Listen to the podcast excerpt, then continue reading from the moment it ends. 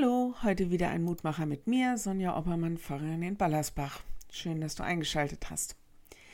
Wenn man eine bestimmte Stelle haben will, muss man eine Bewerbung schreiben.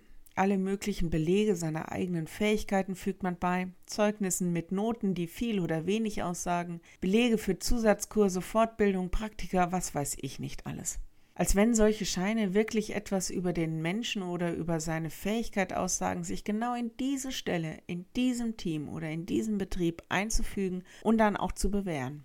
In Deutschland sind wir ziemlich auf solche Scheine fixiert. Ich finde, das ist nur eine Scheinrealität.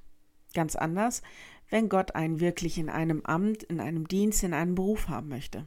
Da zählen Abschlüsse und Noten, Scheine nur bedingt. Ich habe das selbst erlebt, wie Gott Türen geöffnet hat, sogar an einer Bürokratie, einer Kirche vorbeigewirkt hat. In meinem Leben, aber auch im Leben anderer hat er Menschen auf Stellen geholt, in denen sie wirklich gut waren, in denen sie viel Gutes bewirken konnten. Paulus empfiehlt den Korinthern nicht so sehr auf menschliche Empfehlung schreiben und die richtigen Scheine zu setzen, sondern wenn sie Gottes Wort hören wollen, wenn sie Gemeindeleitung erfahren wollen, dann sollten sie sich an die halten, die wirklich von Gott berufen sind, von ihm empfohlen sind. Im Lehrtext heißt es heute, nicht der ist bewährt, der sich selbst empfiehlt, sondern der, den der Herr empfiehlt. 2. Korinther 10, Vers 18.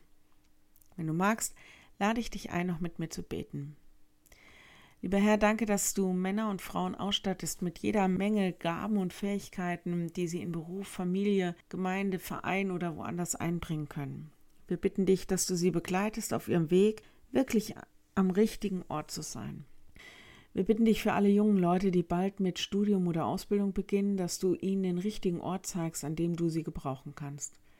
Wir bitten dich für alle, die in ihren Berufen, Betrieben oder Teams verzagt sind, nicht mehr gerne arbeiten und kein gutes Klima erleben. Hilf, dass wir immer wieder neu suchen, was dem Frieden dient und gib ihnen Weisheit, gute Entscheidungen zu treffen. Wir bitten dich für alle, die krank waren und die versuchen in ihren Alltag und in ihren Beruf wieder hineinzufinden.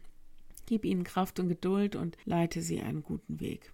Wir bitten dich für die Männer und Frauen, die mit der Gemeindeleitung auch im neuen Kirchenvorstand beauftragt sind.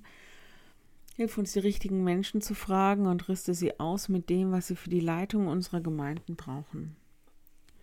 Herr, wir bitten dich für alle, die darauf angewiesen sind, dass andere für sie da sind. Steh du ihnen selbst auch bei, lass sie deine Hilfe erfahren und gib uns deinen Beistand. Amen. Morgen ein neuer Mutmacher. Bis dahin bleibt behütet. Tschüss.